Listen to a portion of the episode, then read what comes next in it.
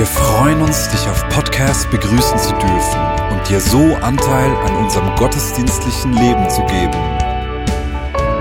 Wir danken dir für jede Form des Mittragens. Mit einer Online-Spende auf der Website kannst du die Vision der Vinja Bern finanziell unterstützen. Wir wünschen dir viel Inspiration beim Hören der Botschaft und Gottes Segen.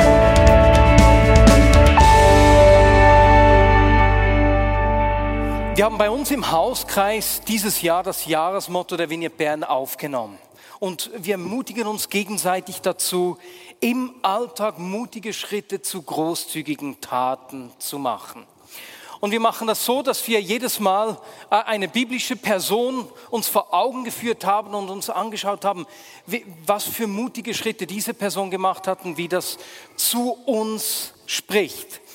So hat äh, jemand im Juni den Täufer Johannes porträtiert und hat uns dabei ganz praktisch Mut beweisen lassen, indem wir äh, Insekten essen durften. Und ich habe zum ersten Mal in meinem Leben äh, Insekten gegessen, also Heuschrecken, außer natürlich, wenn ich unfreiwillig mal äh, eine Fliege verschluckt habe. Da mag das schon vorgekommen sein. Aber dieses Porträtieren von biblischen Personen, das möchte ich auch heute machen. Und zwar hat mich diese Woche Paulus so richtig inspiriert, als ich den ersten Brief an die Thessalonicher gelesen habe. Und deswegen spreche ich heute über Paulus. Und wie gesagt, der Titel der Predigt lautet, wie wir stark werden. Der Brief an die Gemeinde in Thessaloniki ist wohl der erste Brief, den Paulus geschrieben hat. Über die Gründung der Gemeinde in Thessalonik ist nicht viel berichtet. Du findest es in Apostelgeschichte 17. Das sind insgesamt neun Verse. Zusammen mit Timotheus kommen Silas und Paulus von Philippi her, wo sie geschlagen wurden, wo sie inhaftiert wurden, wo es dann ein Erdbeben gegeben hat und der Gefängniswärter dann ihre Wunden versorgt hat. Als sie in Thessaloniki eintreffen, sind diese Wunden noch ganz frisch und für alle sichtbar. Und wie üblich geht Paulus auch hier zuerst in die Synagoge und spricht zu der jüdischen Gemeinde.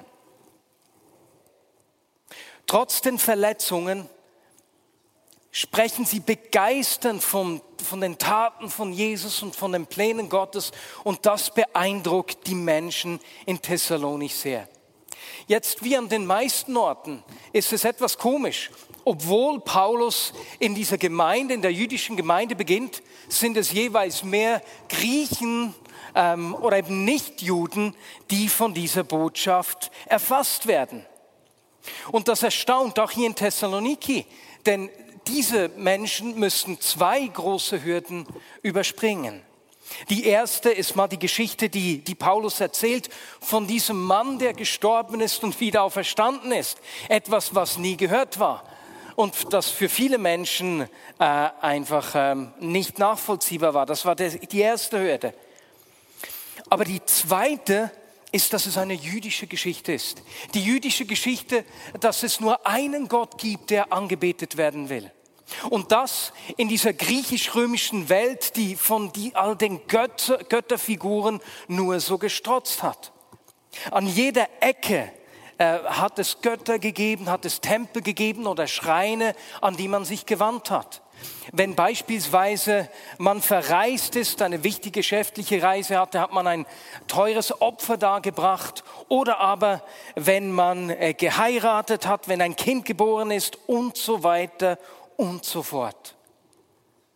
Und seit kurzem hat sich auch der römische Kaiser als Gott verehren lassen.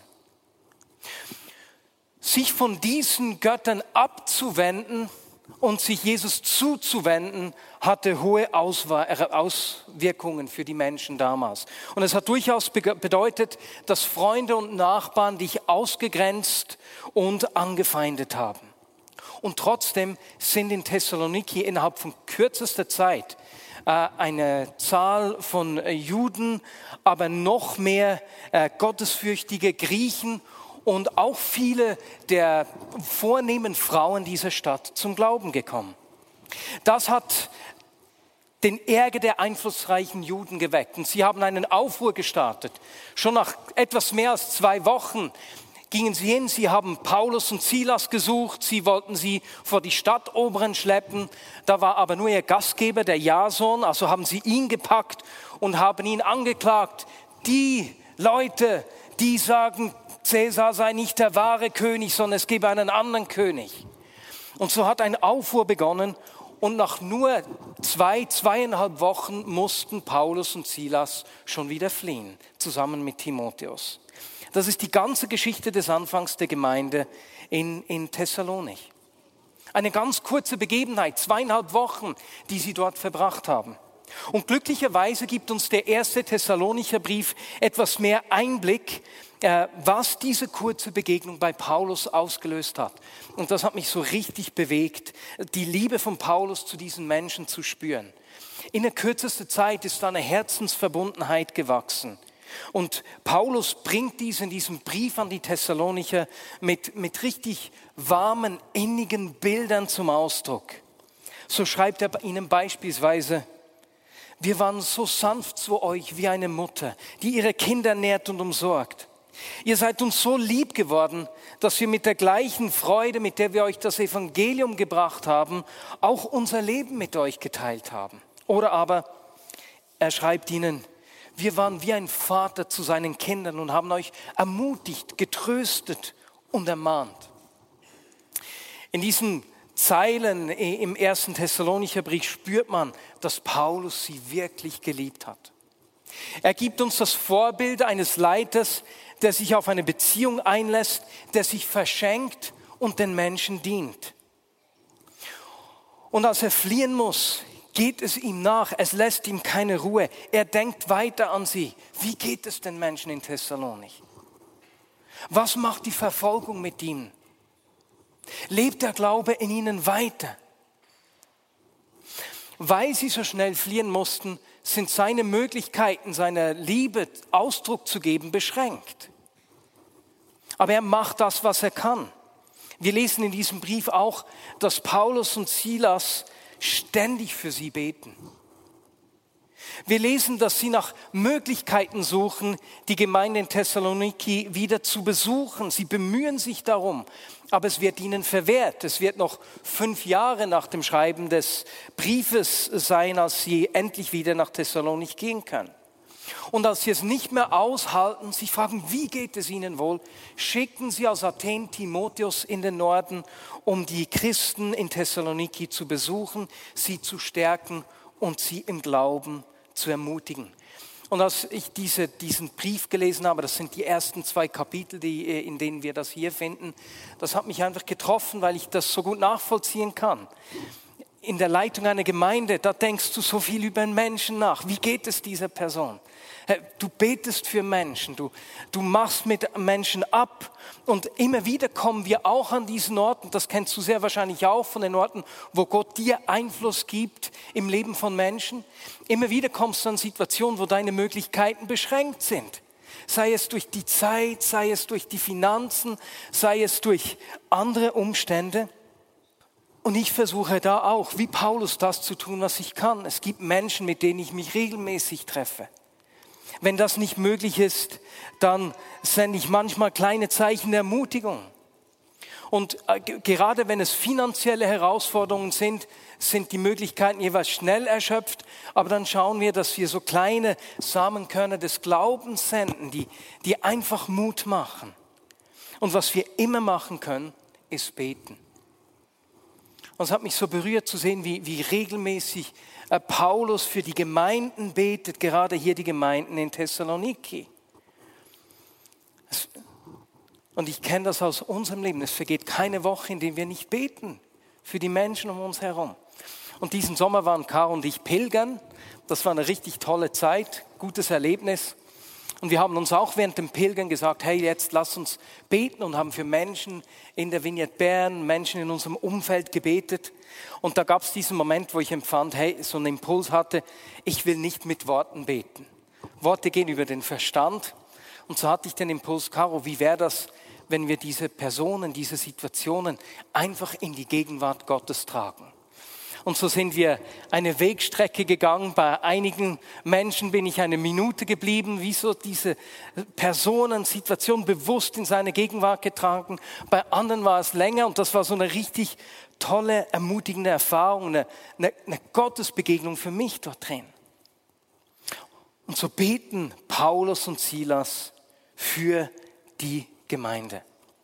Sie senden Timotheus, als sie es nicht mehr aushalten, und als Timotheus zurückkommt aus äh, Thessaloniki, erzählt er voller Freude, wie stark der Glaube äh, der jungen Gläubigen geworden ist und wie die Gemeinde gewachsen ist. Und Paulus ist nur einmal happy. Und nun schreibt er ihnen einen Brief, um sie weiter im Glauben zu ermutigen und auf einige Fragen einzugehen, die sie ihm gestellt haben. Jetzt führt ihr nochmals vor Augen. Paulus hat diese Christen etwas mehr als zwei Wochen gesehen. Drei Sabbate lesen wir, also drei Wochenenden. Während der Woche hat er gearbeitet. Das heißt, den Tag durch konnte er ihnen nichts vermitteln. Des Abends konnten sie zusammen austauschen, da haben sie sich gesehen. Also er hatte nicht viele Möglichkeiten, äh, ihnen die, die Inhalte des Glaubens zu vermitteln. Dieser Brief ist die Möglichkeit, ihnen die wichtigen Impulse zu geben. Was wird er nun schreiben? Was gibt er ihnen nun mit? Ihr Glaube ist noch kein Jahr alt. Eben der Brief ist einer der ersten Briefe, der erste Brief wahrscheinlich von Paulus. Und wir lesen miteinander ein Gebet in der Mitte dieses Briefes, das die Gedanken von Paulus richtig gut zusammenfasst. 1. Thessalonicher 3, Verse 11 bis 13. Wir wünschen uns, dass Gott unser Vater und Jesus unser Herr uns den Weg zu euch ebnet. Und wir bitten den Herrn, dass eure Liebe zueinander und zu allen Menschen wächst, damit sie so groß wird wie unsere Liebe zu euch. Dadurch werdet ihr innerlich stark, vollkommen und heilig vor Gott zu stehen, wenn Jesus unser Herr mit all denen, die zu ihm gehören, wiederkommt. Amen. Soweit sein Gebet. Kurzes Gebet. Und etwas, was uns zuerst auffällt, ist etwas, was fehlt. Ein Anliegen, das doch für die Menschen in Thessaloniki wichtig ist. Jesus, die werden angefeindet, die werden verfolgt. Es sind schon einige gestorben an der Verfolgung. Weswegen betet Paulus nicht, dass die Verfolgung aufhört. Die Christen in der damaligen Zeit sind sich bewusst, dass Widerstände und Anfeindungen dazugehören, wenn sich jemand entscheidet, Jesus nachzufolgen. Die Gemeinde soll sich nicht darauf fokussieren, gegen äußere Widerstände zu kämpfen, sondern als Nachfolger von Jesus zu wachsen. Das ist sein Fokus. Und so betet Paulus stattdessen folgendes zentrale Gebet. Er betet, dass ihre Liebe zueinander und ihre Liebe zu allen Menschen wächst. Das ist ja schön. Aber er hatte so wenig Zeit, mit diesen Menschen über den Kern des Evangeliums zu sprechen. Weswegen dieses Gebet? Es wird gefolgt von einer interessanten Aussage. Wenn die Liebe zueinander und zu allen Menschen wächst, bewirkt sie etwas in euch. Durch sie werdet ihr innerlich stark, durch sie werdet ihr vollkommen und durch sie werdet ihr heilig. Heiligkeit ist das zweite wichtige Wort, das in diesem Brief an die Thessalonicher fällt. Weißt du, die, die Menschen in der damaligen Zeit sind sich gewohnt, dass verschiedene Götter unterschiedliche Anforderungen an sie stellen. Meistens ist es dabei darum gegangen, wie diese Götter angebetet werden wollen, wie sie verehrt werden sollten. Auch beim jüngsten Gott, der erst seit kurzem verehrt wird, nämlich Cäsar selbst, erwartete von seinen Untertanen vollkommene Loyalität und Verehrung auf alle erdenkliche Art und Weise. Aber der Gott von Paulus ist anders. Anders als die Götter und Herrscher will er nicht einfach bedient werden, sondern er verschenkt sich, er dient. Er beansprucht die Ehre nicht nur für sich selbst, sondern er teilt sie mit seinem Volk. Er teilt seine Herrlichkeit mit seinem Volk. Und der Kern dieser Aussage ist, die Aussage von Paulus ist, dass wir nach dem Ebenbild Gottes geschaffen sind und dazu bestimmt sind, durch unser Leben seine Herrlichkeit zu widerspiegeln. Deswegen ist christliches Verhalten nicht eine Frage von einigen Regeln, die äh, ein himmlischer Bürokrat oder ein Polizist aufstellt, sondern eine Einladung, so zu leben, dass unser Leben durch jede Facette die Herrlichkeit Gottes widerspiegelt. Und so betet Paulus, dass sie an ihrer Liebe zueinander und zu allen Menschen noch mehr wachsen. Und er führt dann in den folgenden zwei Kapiteln praktisch aus, was das bedeutet. Wenn die Liebe euer Leben bestimmt, werdet ihr euch von der Unzucht fernhalten. Eure Sexualität wird nicht einfach von Begierden und Leidenschaften beherrscht, sondern wird den Wert und die Würde zum Ausdruck bringen, die Gott den Menschen gibt. Wenn die Liebe euer Leben bestimmt, werdet ihr einander nicht betrügen und euch bereichern am nächsten. Wenn die Liebe euer Leben bestimmt, haltet ihr Frieden miteinander. Wenn diese Liebe euer Leben bestimmt, dann tröstet ihr einander, ihr ermutigt die Schwachen, habt Anteil aneinander und Geduld mit allen. Wenn die Liebe euer Leben bestimmt, werdet ihr nicht Böses mit Bösem vergelten, sondern tut allen Gutes, sogar denen, die euch verfolgen. Diese Liebe ist nicht einfach nur nett. Dort, wo wir diese Liebe erfahren und wo diese Liebe durch unser Leben sichtbar wird, können Menschen den Vater an uns sehen. Deswegen diese zentrale Aufforderung. Und weißt du, die Gemeinde in Thessaloniki, die wurde in der kürzesten Zeit weiterum bekannt. Man hat in allen Teilen von Griechenland über sie gesprochen. Das wird sogar in diesem Brief selbst erwähnt. Denn wenn Menschen diese Liebe erleben, öffnet das Herzen. Sie hat eine unglaubliche Kraft. Das haben wir auch auf dem Einsatz in, äh, nicht in Thessalonik, in, in, in Spanien erlebt.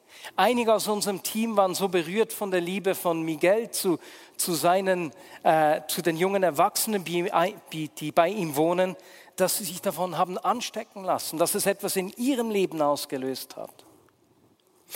Und es ist die gleiche Liebe, die die Christen in Thessalonik im Leben von Paulus gesehen haben, die sie an ihm erlebt haben, das Vorbild, das er ihnen gegeben hat. Und meine Lieben, dieses Gebet ist für uns genauso entscheidend. Wenn wir stark werden wollen, wenn wir im Glauben wachsen wollen, wenn wir heilig vor ihm stehen wollen, ist dieses Gebet der Schlüssel. In dieser Liebe zu wachsen ist der Schlüssel dazu, stark zu werden. In dieser Liebe zu wachsen ist der Schlüssel dazu, dass unser Leben das Wesen des Vaters in allen Facetten zum Ausdruck bringt und wir ihn in dieser Welt widerspiegeln. Und deswegen möchte ich heute dafür beten.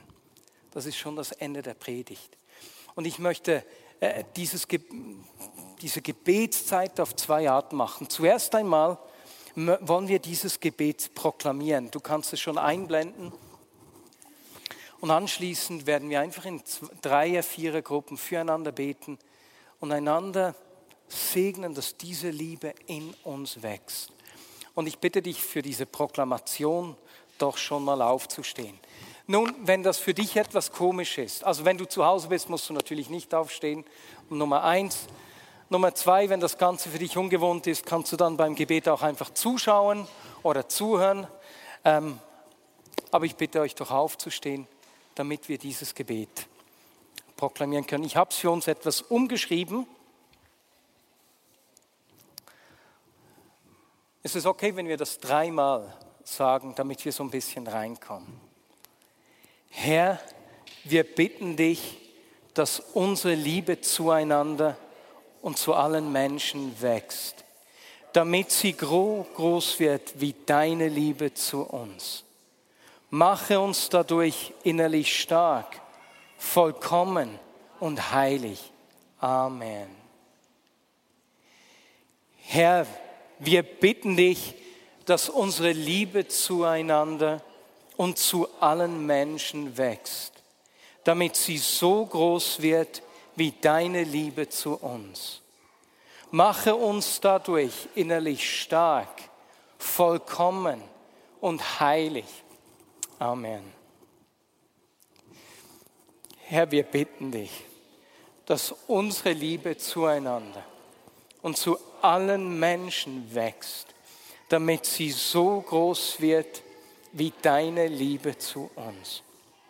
Mache uns dadurch innerlich stark, vollkommen und heilig. Amen.